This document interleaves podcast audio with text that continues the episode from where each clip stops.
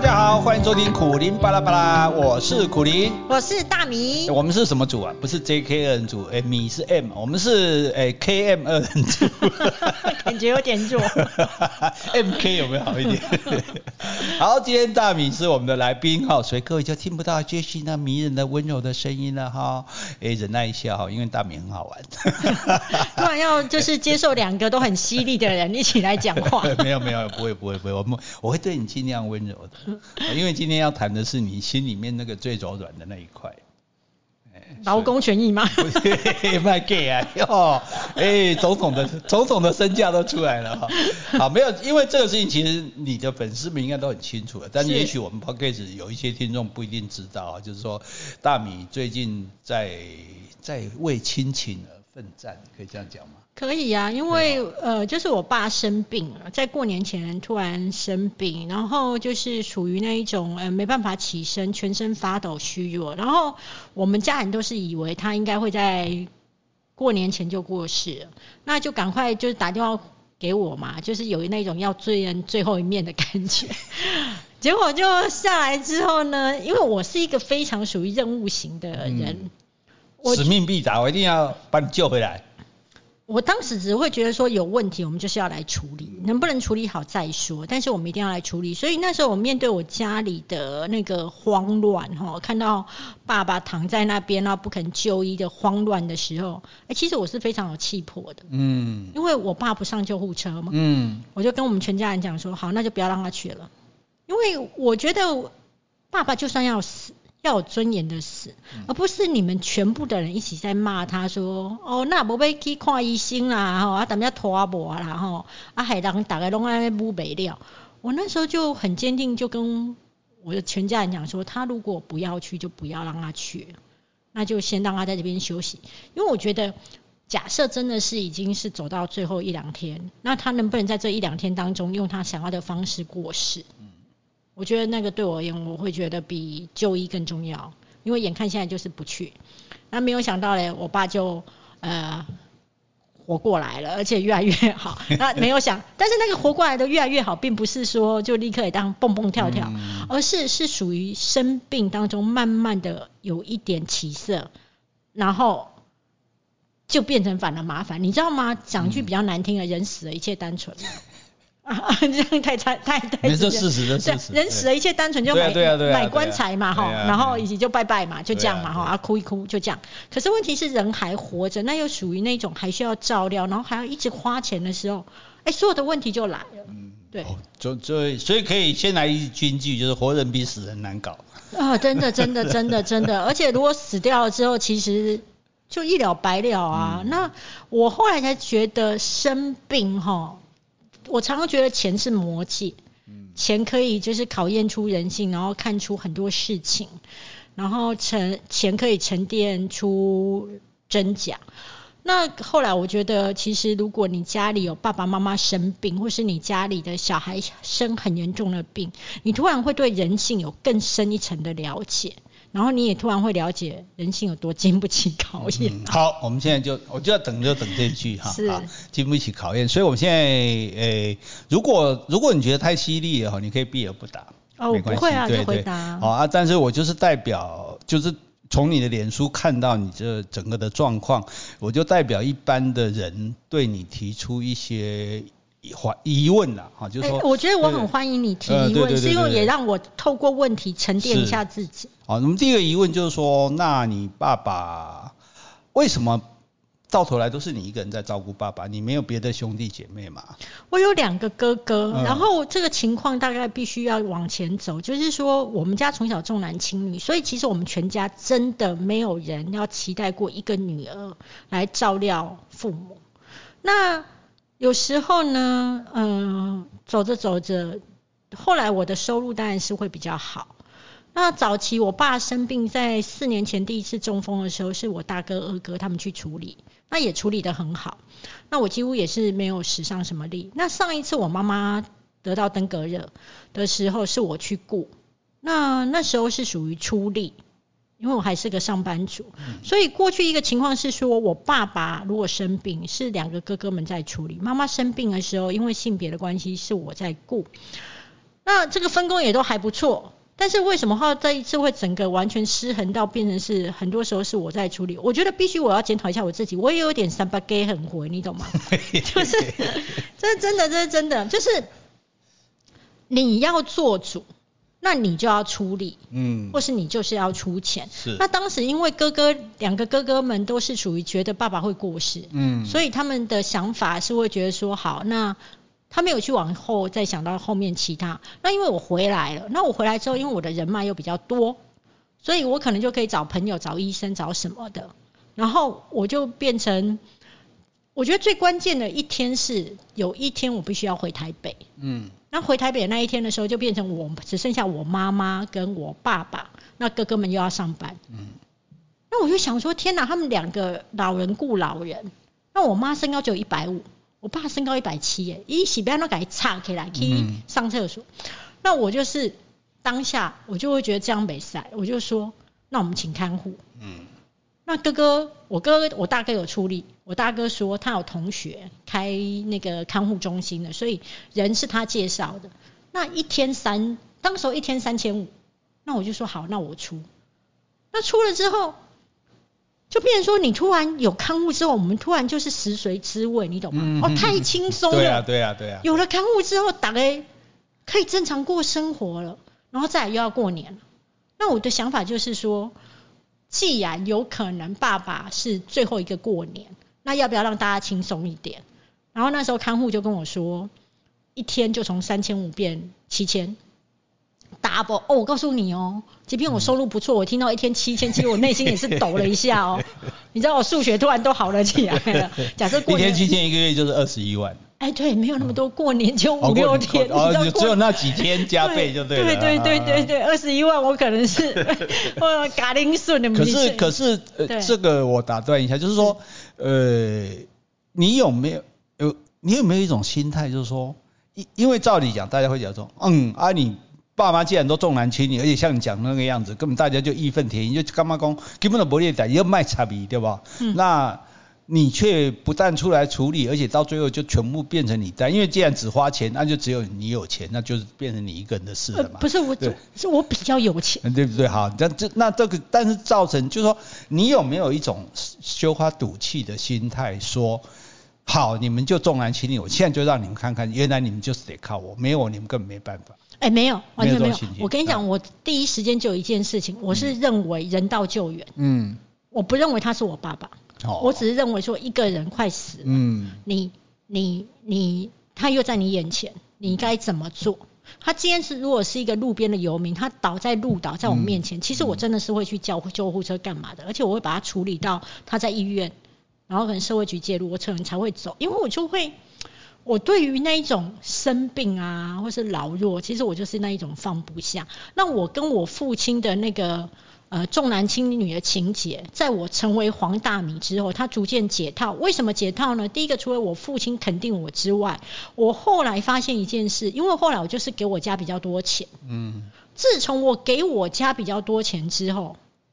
他们就不重男轻女了？没有，还是重男轻女。我跟你讲，重男轻女这件事情不会因为你给比较多钱不重的，哈，这次我要强调。而是我突然内心有一个很微妙的转折，我突然会觉得我做够多了，嗯，然后。感觉上面我在给更多钱哦，可是我心是圆的，嗯，就是我人在台北，我以前也是在台北，但是我钱以前是上班族的时候，钱给比较少的时候，我内心跟家里的联系是高的，然后我还是要追求那个肯定。可是等到我的收入变高，我已经得到了很多社会的肯定之后，我还是对我的原生家庭做出高额的付出的时候，尤其是我认为已经是超过一般人能够做的高额的时候，哎，我突然觉得有一种。了结的感觉，哦，反而我会觉得我们之间其实是在我心情上面，我觉得那个牵绊是远了，而且我会觉得我还够了。我无欠你啊，哎，我无欠你啊，我无欠你啊，你卖个假迄个啊，对，哎，但是但是还是不免要被亲情勒索啊啊！你你好容易这个对多多少年来辛苦工作，终于犒赏自己要去欧洲二十六天，结果爸爸讲你要去外戏，然后你就这样放弃了。对，所以你还是。你还是人质哎，我我很容易被亲情勒索，不论是我爸或我妈，因为这个东西哦，还要回归到一件事情。你如果像我是一个比较求圆融，嗯，而且那个求圆融，其实是在取悦你自己，因为你看到说大家你你开心，但是周围的人不开心，你内心就不舒服。你不是在为了他而做，你是在为了你自己舒服而做。嗯那我爸那时候跟我说，如果我那时候跟我朋友按照原本的计划去欧洲欧洲二十六天，伊甲我讲啊，我活袂遐久啦，哦，啊你等来的时候我都无伫诶。你知道你听到那个话的时候，你就觉得好像有一点走不出去。那当时我哥很好，我两个哥哥都跟我说你就去，嗯因为其实他们两个，你知道吗？当家里有人生病的时候，其实每个人对于照顾这件事情的想法是不同的。那这也是纷争的来源。那这一次因为我出钱又出力了，其实不用到出力，只要出钱，大家就会安静了。那所以我哥哥们是希望我去。那为什么我到台北之后决定不去呢？你看我都已经到高铁，嗯搭高铁回到台北，打算隔天出去了。做了一个什么梦嘛？我梦到观世音菩萨来说，你爸爸真的会没有，而是两件事。第一，在这个途中的时候，我大哥跟我说，你要不要考虑换看护，换比较便宜什么的？我大哥是好意，可是我内心隐隐不安。第一，我们那时候还没拿到巴巴士量表；第二，我觉得我爸爸已经产生极度依赖这个看护。嗯，你知道生病的人，他其实后来会认为看护是他的救命所。那但是问题是我妈妈那时候不舒服，因为她觉得我跟了我爸爸一辈子，哦，我甲伊拢无讲话吼，啊，嗲嗲拢个会小弯、小眉、小怕。今仔日突然间来一个查某，哦，甲伊顾前顾后，然后又好像又很有话聊。其实我妈一定是很不舒服的。嗯，哎、你妈应该说，哎，有人帮我照顾老老头子，我乐得轻松，不是更好吗？这个想法就太浅。我后来才知道一件事情，妈妈对于就是呃有突然有一个女性跟她的老公这么亲近的时候，其实很多家庭都会起纷争的。那嗯那种那种那种很像就是人家来跟你抢老公。那因为我大哥，我大哥是一个不会传话的人，也许我妈妈有跟他说了什么，嗯但是我大哥只换回一句跟我说：“我们要不要换个看护嗯，？”那我内心就隐隐不安，我心想说，我去欧洲的时候看护会不会被换掉？对对，然后我那时候很担心说，万一如果被换掉的话，那怎么办？那还有，我会担心说，万一这个时候如果我爸真的怎么了，真的对，真的走了，我该怎么办？啊不过我当时就跟我大哥讲，我说要换看护可以啊，那我就不出钱了，就大家三个小孩一起出，对。然后我大哥就说：“哦，好，那那再想想好了，就是就是你懂吗？好，所以这里我也我要问第二个重点，就是说，因为我们很多朋友其实也有这种遭遇，你知道，对照顾老人家生病这一点来讲，就会有一个劳逸不均的问题。一定对对，而且像我一个朋友，他他爸爸在台北一栋房子四层楼，三个儿子一人住一层。然后呢，可是爸爸生病，妈妈生病，全部是这个小儿子在顾，因为小儿子就是稍经济能力比较好一点，然后时间可能稍微多一点。结果就到头来，就当他开始照顾时，大家就认为就啊本来就应该你照顾啊，你有靠钱啊，啊你有靠旗杆啦，而且弄到呢，到时候爸妈不满意抱怨也是抱怨他。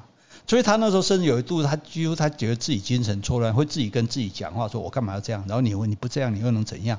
他就非常的难过，这样甚至就就精神上有点问题的。后来他跟我讲这事，我就说，我就说，要不然这样嘛，你就当做你是独生子。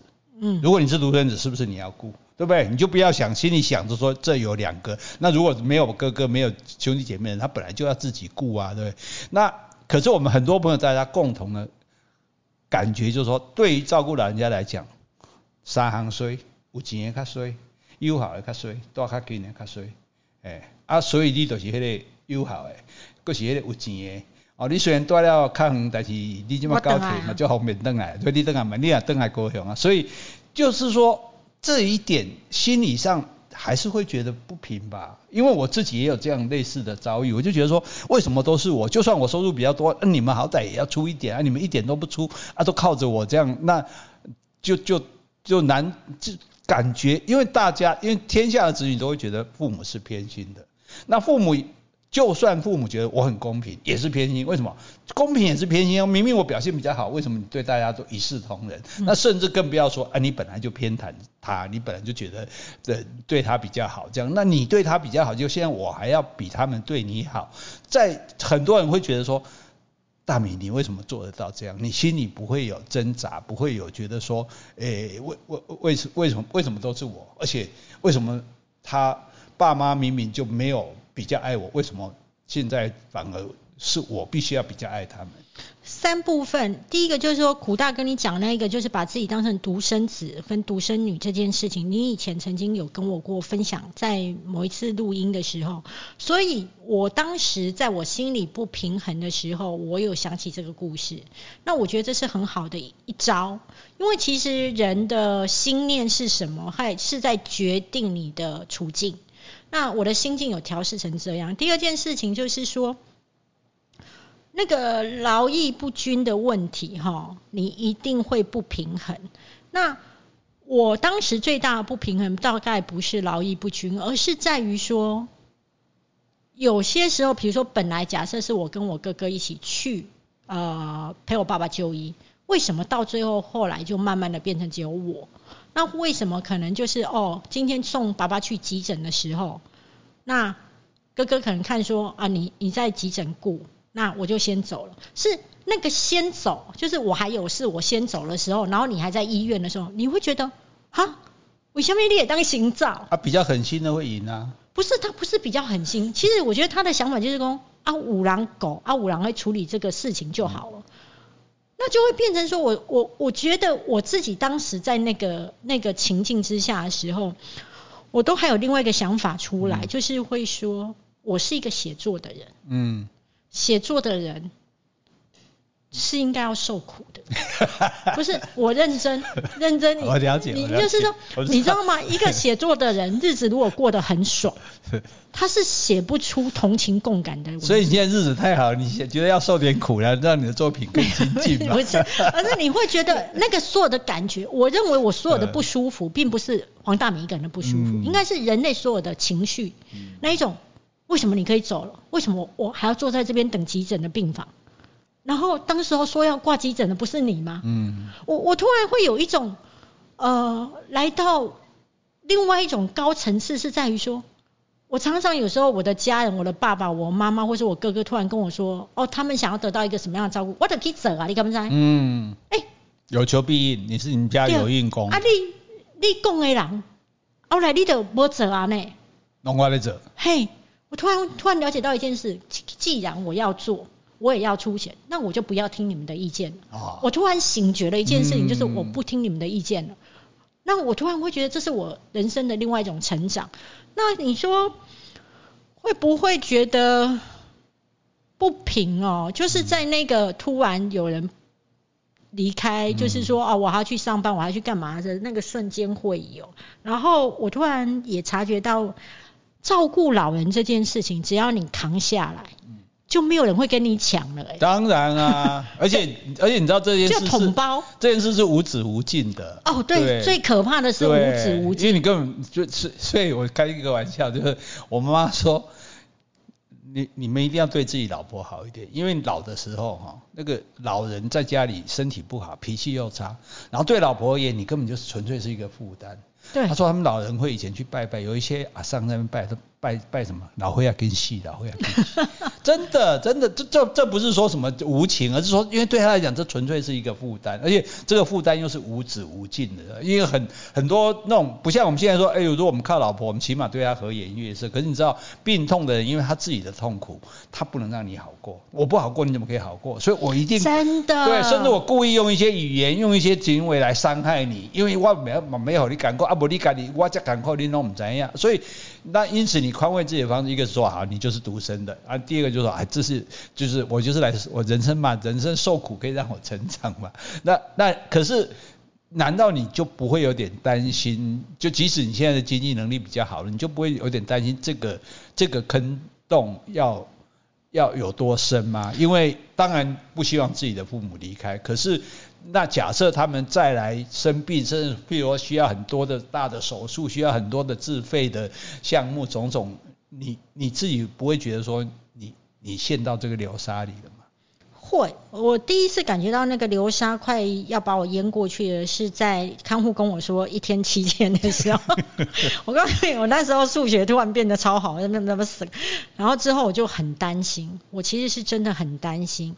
然后。因为你知道吗？做网红这种工作，你这个月收入好，不代表你下个月收入会好；你连续两个月收入好，不代表你第三个月收入好。所以其实我一直是属于战战兢兢的。那我当时候觉得啊赫安内娜景凯啊，真的比丢到焚化炉、金子炉还快，你知道吗？然后我想讲那些啊加紧，然后我突然在跟我同学讲这件事，我同学有一句话救了我。嗯。他说：“你是惊啥？你随便买一间厝的摊好恁老爸开啊？就是说我只要卖掉一间房子啊，比如九百万一千多啊，就够你爸生病了。他说你也今天被开哦。哦，我告诉你哦，我突然就松了一口气。我想讲无熊无的是一间厝无一点的呢，那我就会比较舒服。那我觉得当时还支撑住了一点是。”我简直是用疯狂顶级的照料在伺候我爸，所有那种高级还是德国、日本什么有的没有的保健品什么的补品，真的是狂砸。我真的看到他每一天在好转，嗯，他每一天有一点点、一点点进步。我是靠着那一点点、一点点的进步去支撑我精神上的一些疲惫，嗯。然后我觉得我爸的生病拉近我跟他这一辈子以来最亲近的关系。因为他一讲话，快点，因那老鼠看到尿，你敢知？我想要闭起来，因为我惊红梅。那因为它现在就是一只病猫了嘛，我老鼠怎么样害来害去吧，无法躲。然后所以现在老鼠在照顾猫。对，老鼠在照顾。我们可以写一个绘本哎。就是说，这个老鼠很怕猫，可有一些猫生病了，然后老鼠照顾它，哦，猫开始觉得老鼠很好。对对对，哎，这个故事还不错哎。我们今天第二个收获，你看刚刚有一首歌。刚刚有一首，对，然后然后现在有这个猫。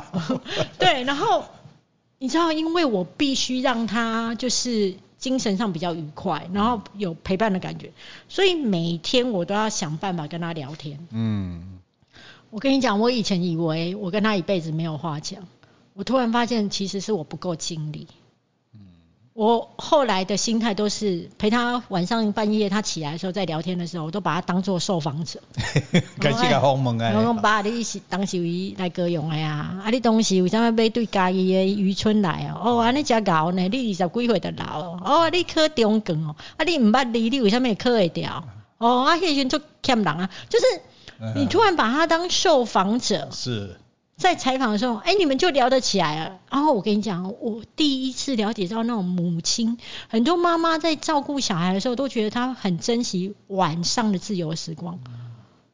我突然也是这样，因为我白天都在给他弄他的一些健保卡、微博，招儿才招起。我到晚上的时候，我才可以写脸书。哎，其实我那个脸书不是在写给我的粉丝看的，我是在。疗愈我自己这一整天精神上的疲惫，还有受到很多冲击，可能妈妈有情绪，爸爸有情绪，爸爸又骂我或是什么之类的，哎，我当下是没有办法回嘴的，然后我整个透过当时写在脸书上面去沉淀，我那个受到惊吓之后无法无法反扑或是无法反应的情的情绪，但是我没有想到。深受好评，就 是对啊，因为大家会觉得，那你就你个人质啊，大家都想解救你啊，对你这个被亲情绑架的人，你你你知道吗？那个我后来才知道，那个重男轻女粉丝团会转载我每一篇文章，就是感同身受啊，对。大家，我我我我觉得这个东西很好笑，就是说你以前在台北的生活，你你很像那一种活在就是中产阶阶级。以上一点，然后过得很爽的日子，去餐厅啊，然后跟名人往啊。没有想到你爸生病之后，你回到了三立名士的乡土剧，耶，然后你打刚刚红梅哦，阿林刀打咩要弯诶乱吼，阿林妈妈哈因为因爸爸我爸分财产不公这件事情是一个很大的导火线，然后让我爸我妈不爽。那我妈不爽的情况，觉得我爸分钱分不公，都比较偏向大儿子，然后他跟了他一辈子，拿不到一毛钱。哎，可是我觉得很妙哦。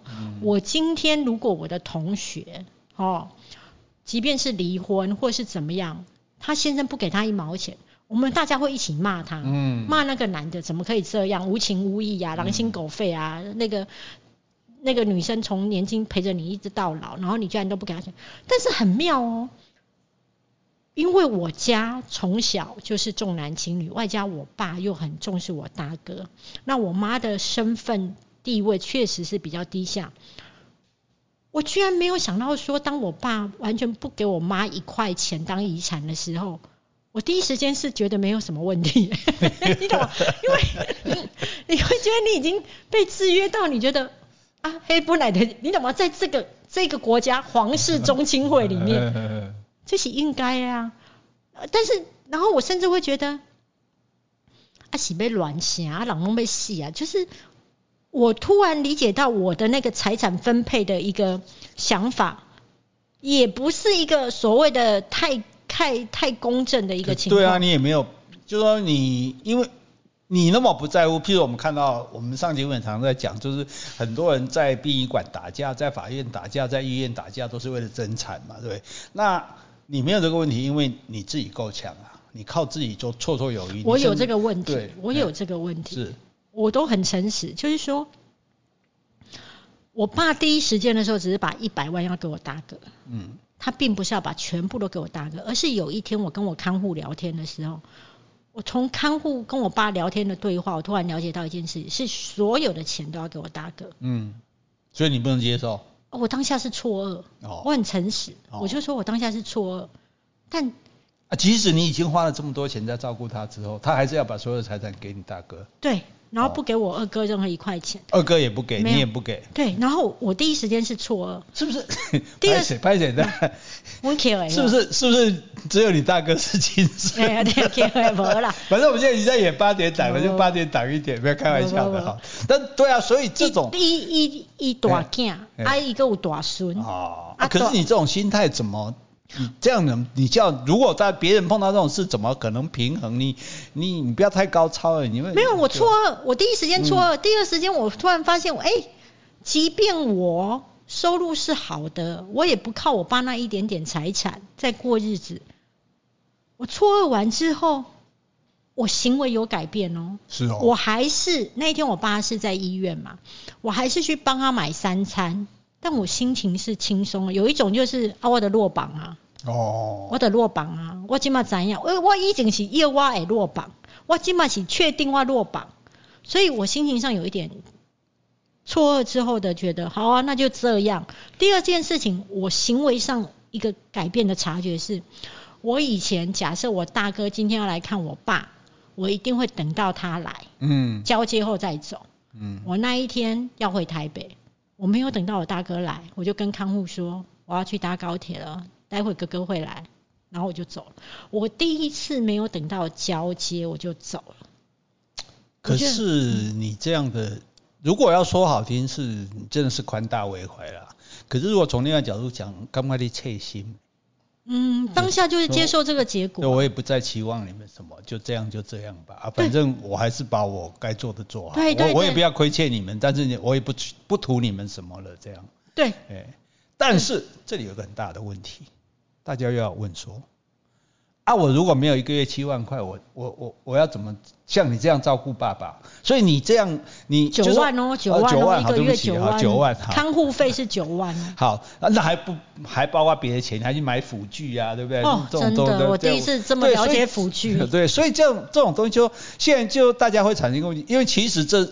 也许你的粉丝都还比较年轻一点，但是他们渐渐的也要面临这个问题的。你如果在看那种，诶，其实几乎所有的艺人上节目都讲过，在家里照长照的这个，这是长照，这未来是台湾普遍每个人都会碰到的问题。那大家问题就是说，那到时候我要是没有这么多钱，那我难道我就眼睁睁的看着？就是换句话说，本来我们大米都一直可以给我们一个做一个。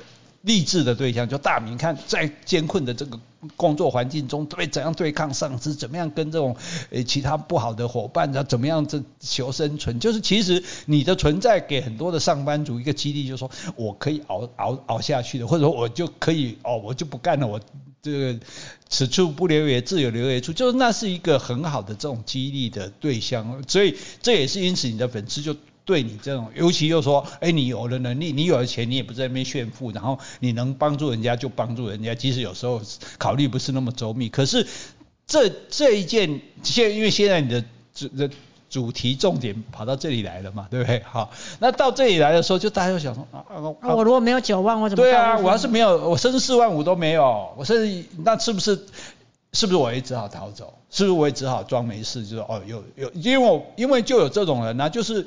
就是有这种人说哦啊，那既然你们雇啊，基本你们有能力就你们啊，然后我就躲起来，或者是我就避而不见面，我就装傻，反正我我装我装傻，我就是没钱，我就一毛钱不出啊，我就是没时间啊，你们怎么样？结果就我刚刚讲的又好卡衰，有钱也卡衰，多多哈给你卡衰啊，难得到时。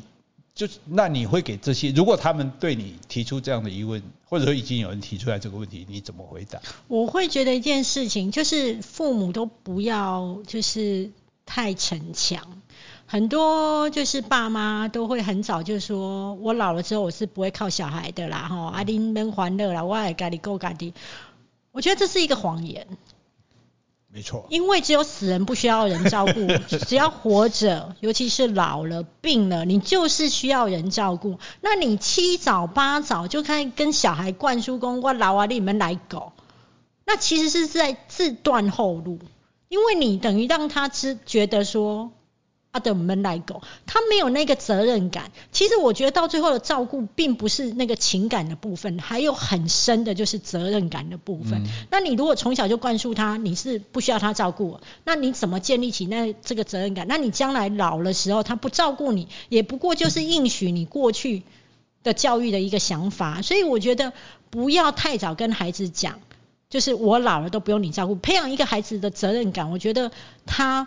会对于他自己的不论是工作或是照顾老人家，或者是在家庭关系，我觉得都是好事。可是我们站在孩子的这边，我们我们宁愿自己没有责任感啊，因为没有责任感就没有负担啊。对，那是一个钱多好花，啊对，一个月九万多好花。啊对，那那是一个选择嘛。那我是说父母这一边，第二件事情就是爸妈。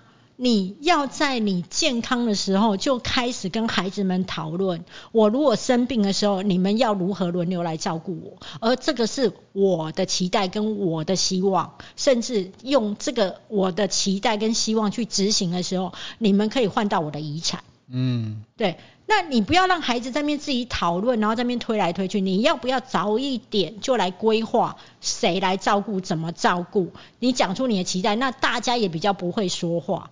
那今天如果是孩子们自己讨论，那话就多了。然后再来，我觉得，而且大多数时候就是我，因为可是很多父母亲都容易说啊，啊你都靠有钱就给出国啊，啊你靠时间你就国国啊，对不对？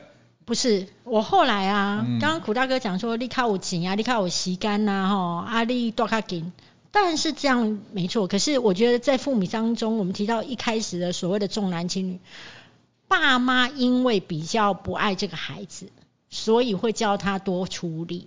越是疼的孩子，他反而也唔甘，嗯，唔甘咪出钱，唔甘咪出力，唔甘咪辛苦。所以只要摕鹏哥来看起来就就欢喜。你大家干嘛把屎把尿，也干嘛你神？所以反而是那个可能比较不被爱的孩子，他反而要出更多。那不如再回到那个，就是一开始的时候，大家都还健康的时候，就先讨论好那个照顾的责任分配跟遗产的相对应关系，它的联动性，那大家会比较甘愿。然后再来就是，如果你没有九万。常常会请变去请看护的话，会变成一个情况是，大家谁的薪水少，其他兄弟姐妹就会讲说，啊不然另外可以假头喽，啊我们给你这一个月四万五，然后你来照顾妈妈或照顾爸爸，我觉得万万不可以，嗯，万万不可以，因为它是一个没有尽头的路，对，然后你有上下班哦，你现在是有上下班哦，照顾是没有上下班呢，他。半夜一个咳，你就要起来；他半夜说我要尿尿，你就要起来。那个睡眠品质不好到，我我我真的觉得我蛮痛苦的。我都还有看护哦，所以然后外加我对我爸，虽然我觉得他重男轻女，其实我没有太多的怨跟恨。如果你是从小你对你的父母有怨跟有恨，你又加上你每天被他这边叫来叫去，你那个不舒服，你照顾起来那个品质不会高。所以如果你是那个赚最少的，你不要轻易接受你的其他的兄弟姐妹们跟你讲说你辞职，不如说那这个九万大家要怎么去谈钱？因为我看过太多我的朋友们就是。照顾父母照顾了三年五年之后，爸妈过世了，他没有办法再回到职场上面拿到那么好的薪水。那我觉得不如就是大家舔舔哎，看说要怎么样来请照顾，或者呃。我妈妈那时候其实还有一种方式，就是等于妈妈或是另外一半是主要照顾者，然后你去申请长照照顾的时候，会有那一种传奇服务，就是你可以用尽各种方法，你没有要追求到百分百。我这一次是已经是完全追求到极致，那是因为现在我有能力，但是并没有说一定都要去做到这么极致的照顾。我二哥跟我大哥都有感谢过我，二哥跟我说过说。其实我是给不起爸爸这样的照顾的，对。那不要用我的标准去衡量一般上班族，但是我还是规劝大家，不要轻易的去成为一个全职的照顾者。就所以这样子的去，就是说，那可不可以接受说，那有钱出钱，有力出力？如果你钱，如果你真的没钱，你就多出一点力力力气嘛。那如果你钱多，你出，也许你比较忙，你就多出一点钱，你少出一点力气。可是为什么通常到头来都是又又出钱又出力？我觉得他本来就会有可能。是不是大家要比心硬一点啊？比心硬一点，比心一定可以啊，就是比较好过啊。嗯。而且就会习惯啊，就会习惯啊。如果我今天是，比如说我在美国念书或是在美国工作，我说真的，我可能。看到爸爸好转之后，我可能也是飞机坐一下就又回去做我的世界。所以小孩子如果很有成就，然后都一直在国外，到底对父母的老后是不是会比较好？我觉得不一定。所以台湾人就说啊，囡仔卖小牛栽培栽培，个读博士去美国，啊，就伫美国唔转来，结果拢是迄个同学们读册伫边啊过啊。常常常常就是这种，哎，这也是乡土剧的情节。可是这个也是事实啊，这个也是事实啊。那就是你这个父母，到底你的爱是期待在老后你很不舒服的时候，你希望有孩子陪伴在身边，还是你的爱是会觉得说没有关系，我即便在这个时候，我还是希望他去飞。那个我有一个很有钱的朋友，他后来得到了帕金斯，然后就是逐渐的恶化。呃，我其实我经历过几个想法，是说他当时都是由应佣陪着他，然后我也会陪他去看医生。可是我是偶尔，因为毕竟我跟他是同学的关系。那当时我就会觉得很不理解，为什么那个他的先生、他的小孩都没有陪着他去？我当时会觉得有一点狠心，可是我现在会觉得没有，不是这样的，而是他们有他们自己的人生。那如果应用。可以带着他，那就很像我们以前把小孩送去幼稚园，有一个人专门陪着他。如果爱是把所有的人都关在一起的话，其实大家都会去自习的。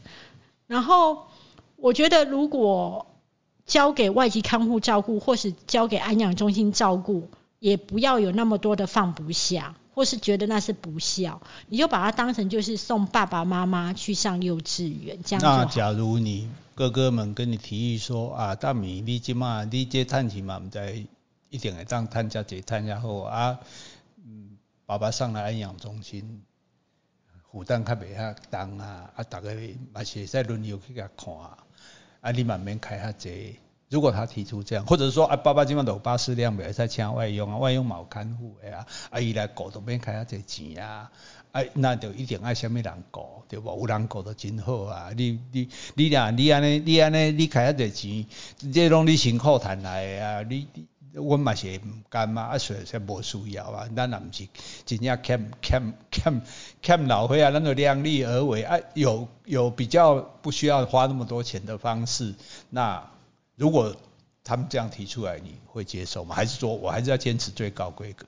你到底什么心态？你非要最高规格不可？你是在赌什么气啊？我我觉得我会接受，因为呃这。我之所以请本国籍的看护，是因为我们家那时候巴士量表还没有拿到。然后像现在巴士量表拿到了之后，我们其实就开始在找，那找需要时间，所以我是可以接受外籍看护的。然后，而且我这一次，因为我那一次第一次请本国籍看护的时候是我决定的，那我觉得我自己一直觉得你不能够己愿他利。就是你的你决定的事情，然后你要别人处理，那我觉得这是不对的。那既然是第一时间是我决定要请看护，那虽然很贵，那所以我就会全部扛下来。可是这一次在请外籍看护的时候，其实我就有问过哥哥们了，就是大家一起出钱，那他们也觉得好。然后，嗯。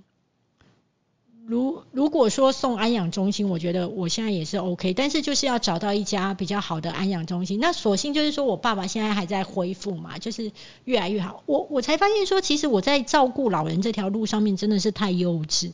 我那时候前几天去泰国玩，因为我爸整个状况已经都比较好，所以我就出国去玩。那那时候家人都很怕我会担心，所以后来就在泰国就跟我讲说，爸爸现在已经能够自己用扶具走到厕所。那我内心想说，哦，yes。我不用再花一个月九万了，这实在太开心了，你懂吗？就 是 突然会觉得有一点真的有有松一口气的感觉。可是我回到高雄是看到我爸爸的情况之后，我就会发现说，老人的所谓的好转是变好，但他不是已经回到那种穷人那样那里，当然招来招去，龙来龙去，他还是需要有一个人在旁边看着。所以我突然会了解到说啊，这个月的九万还是得花。一定要看着啊，因为因为他即使好转，他也可能随时变坏或者出状况，甚至不小心摔一跤，那情情况会更严重。对啊，所以五郎够料。五郎够料，要的不可能无人够。像我妈妈现在也是很运气很好，有一个很好的外佣在照顾她。所以现在很多人，你知道很多人现在最担心的事就是家里的外佣不做了，我的外佣离开了，你知道吗？对他来讲，其他都不做，就哇，就想尽办法心里面默默祈祷，就外佣不要走这样。所以，所以我觉得这，所以这整个事情这样，我想我这样比较能够理解所谓来龙去脉，然后也给大家就说。大米也真的是，诶，这也是一个很好的经历，因为你你你提前帮大家历练这些，对，可以给大家很好的经验，包括说你千万不要说，因为你收入少，大家说啊，我打开出进来好你搞，因为这个吴念真的那个人间条件舞台剧也演过，甚至甚至到后来真的是，甚至是自己在问说爸爸你为什么还不死？这样真的啊，真的你会怨的，对对对，那那但是有一点，连我也没有办法这个释怀，就是说我。再站在你的角色去想，就是说，妈妈、爸爸、爸爸就说他是病人，他病痛难过，哎，不要你好过，那我们就不跟他计较了。妈妈为什么？你你是怎样让？就说妈妈，呃，妈妈为什么会那样的、那样的、这样的骂你？那就爸爸对他不好，也不是你对他不好啊。哦。到底你们母女情仇是怎么来的？我们八点档继续演。我们母女情仇，我跟你讲，那个真的是来到高潮，我粉丝团按赞来到新高，就是我妈妈骂我的那一段，就是。我先讲一下剧情，然后我再讲说我其实有哪些地方是我后来觉得我需要修正的，就是因为在回来的第一时间的时候，其实我整个那个情绪是切断其他的感觉，我只剩下就是我要冷静下来，就是不慌，然后把我爸稳定，然后其他的事情都先其他都不要管。可是那是我，但是我妈那时候已经知道我爸已经把一百万给我大哥了。然后我妈内心已经很不开心，她就觉得说，我跟了他一辈子，他都不会想到我。然后老二为什么没有钱？那我我妈在跟我讲这个的时候，她先来我房间跟我说，爸爸那个尿布也要钱，然后呢，我还要煮饭给看护吃，很累。那我就听得出来啊，我就跟她说妈。看护来上轻松的是你，你哪会当讲安尼来几工了，你会感觉讲安尼个无好啊？吼，第二，啊尿布钱好无我来买，就是你会觉得你都已经出了九万，为什么还会有人来跟你讲，什么钱还要你出？嗯，可是对我妈而言，她会觉得那就是多出来的。然后我当时讲了一句话，我就说：“阿丽德是不来搞我特辑。”哦，安那北地哪里？因为太直接了，因为我就直接讲说：“啊，你就是不来搞我特辑。”我妈有点恼羞成怒，我讲：“我妈就讲，哎，本来就哎，哎，迄给是哎，无我是要那，我还无钱，我是要那用。”然后之后我内心就是有一种觉得，到底要跟我要多少钱的一个想法。那当时我妈就说，就讲说，啊，恁爸吼，就是拢做无公平啦吼，家钱拢互老大，啊，即马拢无老二，我甲你讲啦，伊安尼死死也好啊啦吼，该互伊死死诶啦，迄种吼无人要哭安尼。我就跟我妈讲说，爸即满拢会破病啊，你又卖淡要甲伊骂啊，好无？我妈就讲，哎，就是无公平啦，吼，那会当安尼一百万拢要互老大？我讲妈，啊无公平。啊！你讲伊无互老二啊我咧，我妈就会，我妈恼羞成怒最真心，恼羞成怒的时候是最真心的。我妈就讲：啊，你得家己谈呐！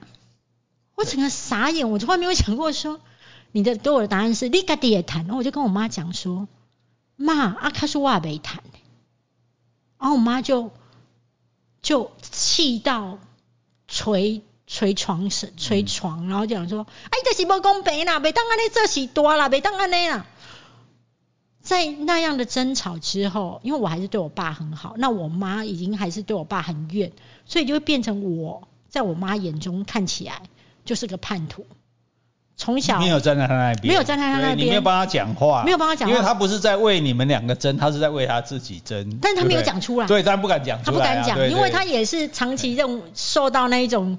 我们家的那种氛围，觉得是不能够替自己争的。嗯，那你也没有说啊妈，你边反正我气你啊，你边讲无钱啊。这是一定存在的事实，但是我就是嘴不甜，然后就不讲，我就没讲，然后所以他会不安全，他不安全，然后没有，最主要他不舒服，而且他真的很爱我二哥，他真的觉得心疼二哥这样。好啊，那我跟你讲，最精彩的一幕就是在于说，当他觉得我们一边一国的时候。我爸那时候，呃，那时候那几天高雄有点寒流，然后我爸又一副快要死掉样子啊，所以我就拿我侄子的电暖气打开来给我爸用，让他温暖一点。然后我妈就无代机吹代机没嘛，他就把我的电暖气拔掉，就讲，嘿，不是你买，你别当吹，嘿，电暖气的不是你耶。然后我整个傻眼，我想说，我一个月给家里这么多钱，我不能吹电暖气，这房子我的。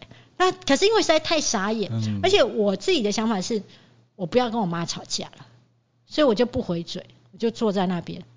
然后呢，我妈就看到我买给我爸的保健品的盒子纸盒，我放在垃圾桶旁边，我妈就拿起纸箱那些纸盒往我身上丢。我讲，你你等这种你你这抓情况呢，还大家拢袂当过过路吼。你爱收起来，然后就往我身上丢啊！纸箱没有丢准，没有丢到我，但是确实就是那个伤害性不高，但侮辱性极大。然后我就傻在那边，然后接着我妈从那个垃圾桶再拿出我丢下去的泡棉，再拿出来再丢在我身上，说：“这笨手为什么要帮你修？你为什么你家里笨手你爱家里修？”从那一天开始，我就不在我家丢垃圾。嗯，然后我又发现我妈把我的。换洗的衣服，就是洗完之后直接丢在那个床旁边的那个木板上面，我就知道我妈也是在报复，她就是不想帮我洗衣服，所以从那一天以后，我也就不在我家洗衣服，我都自己把衣服拿去那个自助洗，然后茫然的坐在那边在那边洗脱烘，然后我觉得这一切都让我觉得这实在太荒唐了。可是那个荒唐是，我觉得我此刻绝对不能跟我妈起争执，所以我那时候只能够写在粉丝团，然后大家都觉得太好看了。就是你以前刚刚在台北的时候，你是一个睿智，什么问题都可以解决；回到高雄之后，你就是一个不断被妈妈咒骂、被爸爸发脾气，然后以及就是妈妈可能丢你东西，你也不会回手，不会回嘴。他觉得这实在太精彩，而且有人是抱着追剧，想说明天还有什么更精彩的一集。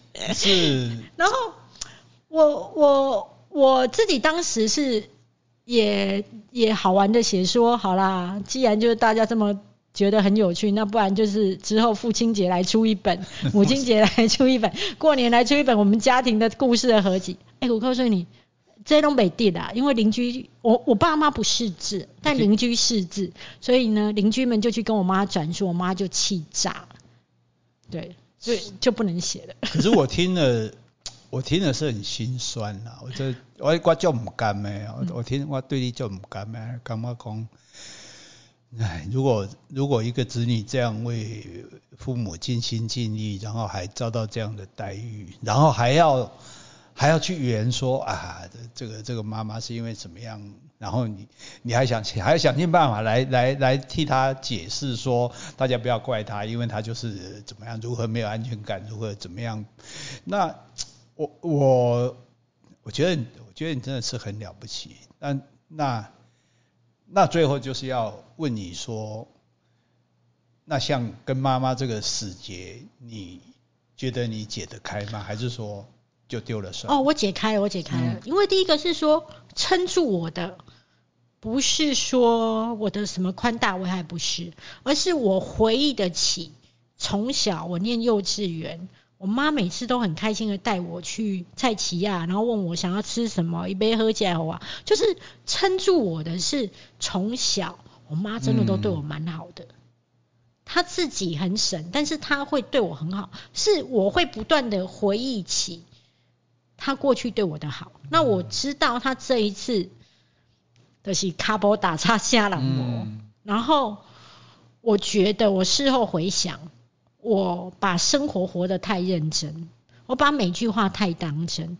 其实我妈那时候在发作的时候，我真的是用尽认真的态度在跟她一来一往。其实我只要讲一句说：“嘿呀，阿爸那安尼啦，阿真无公平呢。”对，妈你讲的真要有得力，爸就是安尼啦啊，不怪也破杯，就是事情没有改变，我爸还在生病，还是躺在那边，但是。我可以在语言上面给予我妈支持，那这件事情也就没有了，而不是我变成说我很吝啬的告诉你说，你现在这个处理的方式，并没有思考到说也是对分财的部分对我也是不公平。我觉得我活得太认真。那我这一次后来我自己是我自己跟我妈去说话的，为什么呢？因为我觉得我爱我妈，我也爱我爸。那因为我爱他们，所以我跟他吵架，我不会开心的。嗯，然后好。那个时候我已经拐骗我爸去住院了。我那时候拐骗我爸去住院的时候，我跟我爸讲说：“爸，你马卡好啊嘛吼，啊你也怎样处理那那乱？啊你好不？你当做搞我倒三缸，你去病院当做度假。”啊，咱做一个检查，大家放心。啊，你嘛，互妈妈较轻松，毋免大家看，大家看着遐倒底下，伊嘛艰苦，你嘛艰苦，我嘛艰苦。我爸就同意去住院了。那我爸去住院的期间的时候，我自己就会觉得，我可以了解到我妈的辛苦，是因为我每一天都要张罗我爸的三餐，我做的时间被绑住。那我在想到说，我妈是不是觉得去料理我爸的三餐跟看护的三餐，她的时间也都被绑住，她的压力其实是在的，而我其实是当时也是没有办法去设身处地替她想的。然后以及回到家里之后，我觉得只要能够解开这个结，家庭的气氛就会好。所以我就跟我妈讲，我先叫我侄子去跟我妈讲，说我还是会每个月给他钱，那外加。我我老家本来有一个租金，就是不多啦，就是一万多。那我爸那时候觉得我给他们住房子，所以他把那租金是我在收。我就跟我们家侄子讲说，你去跟阿妈说，那个租金以后都给他。就是我除了我原本每个月给他的钱再加嘛。然后我叫我侄子去跟我妈讲说，就是姑姑说她知道错。然后后来我自己先跟我妈讲话。那我妈也就过了，所以到目前为止都还很 OK。那最 OK 的一个情况是我换了一个心态。第一个，我看到我妈老了，嗯，哎，因为我已经离家这么久了，最近这些时候是我比较有时间去凝视她的时候，我发现她老很多。再就是，我觉得我只要换一个心情就可以。我从泰国回来之后，我可以做到另外一个心情，就是。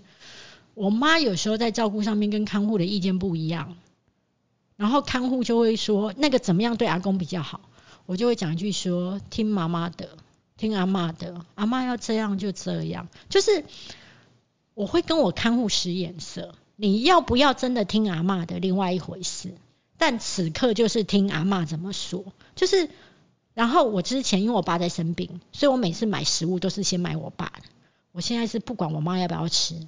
我爸的一份，我妈爱吃的东西再一份，我就都是拿回去，因为我要照顾他，觉得我还是他女儿，而不是我跟我爸一国。然后他现在帮我爸买三餐嘛，就煮三餐。我学聪明了，我不会呃多给什么两万块的买菜钱之类的，我是每个礼拜多给几千块，就是。不断的去激励他买菜这件事情很开心，就是我自己后来用一种比较像我以前在上班时候的一种面对老板的态度，我没有那么多情绪，但是我在思考怎么策略可以让我的老板开心，而这一个这一次的老板是我妈妈。好，大明，我觉得我以前只是很喜欢你，我现在是很钦佩你。谢谢我觉得真的，你真的很了不起。这我这年头，我到这种年纪很难被感动，我真的被你真的很感动。也就是说，其实我觉得大家听了也会很动容。就其实就就是就像大米这样说，你你想他的好，你想他过去对你的好来。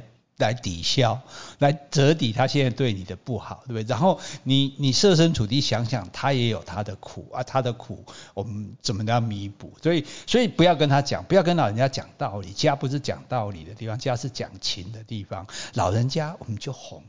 对不对？老人家就哄，开玩笑了，那么刁难的老上司客户，我们都对付得了。我们用这样一点十分之一的精神力气跟技术来对付老人家，让摆平，难道有什么困难吗？对，所以 当然重点，就像我们今天刚之前聊天讲的话，唯一这个世界上唯一能够弥补感情的伤害的，只有。钱，钱，但是在苦大哥你要收之前，我想要强调一点，我当时还能够放下。还有一件事情是，我察觉到一件事情，我爸不需要我。就是我在住院的时候，就是我陪他住院的时候，我突然了解到一件事情，我爸最爱的是大哥，他爱他的孙子，而大哥跟孙子跟阿妈住在一起，我可以不住在那个房子，但我爸。没有办法离开这些人，嗯，但我如果持续跟我妈是属于那个僵局，那我还有我爸爸会感受到那个僵局的气氛，那那个家就不会快乐。所以我觉得某种程度上我离家很久了，即便那是我的房子，我就是个外人。那他们以后还是要一起过日子，所以我愿意跟我妈低头道歉，或者是做这些。弥补是因为我要他们回到过去开心的日子。那我爸需要他们，我爸只是需要我的钱，就是这样。不过你如果让他们好过了，你也会好过。哦，我会很开心，很开心。而且我后来就是搬到我自己的房子那边去住，就是白天我会去看我爸跟看看护，还有我妈有什么东西，但晚上我就不会再去住在我家，让彼此都有一些空间可以喘息。所以你其实从这中间你也你也学习，你也成长，你也历练，有我们又我们又看到另外一个层次的大。对，还不错，就是已经四十几岁了，还可以再成长。好，今天非常谢谢大米来跟我们分享他的这个心路历程哈，我觉得大家也可以从中得到很多的借鉴哈，有很多的感动，也会跟我一样哈，越更加的疼惜大米这个。可爱的女孩，谢谢谢谢谢谢。世界上有你这样的人，真是太好了。这不是听你爸妈说，这是我们大家一起一样的心愿。不相信的话，你问大家。啊，我相信大家都给我很大回馈，而且我觉得我还是要说一件事，我能够照顾我爸妈，都是因为我的粉丝，所以我非常感谢。感谢感谢感谢各位粉丝，请大家继续这个支持大米哈，因为大米这样好的人，这个不多不多，真的不多，大家要好好的爱惜他，就像我一样。对，稀有动物，谢谢谢谢古大哥，拜拜，谢谢，拜拜。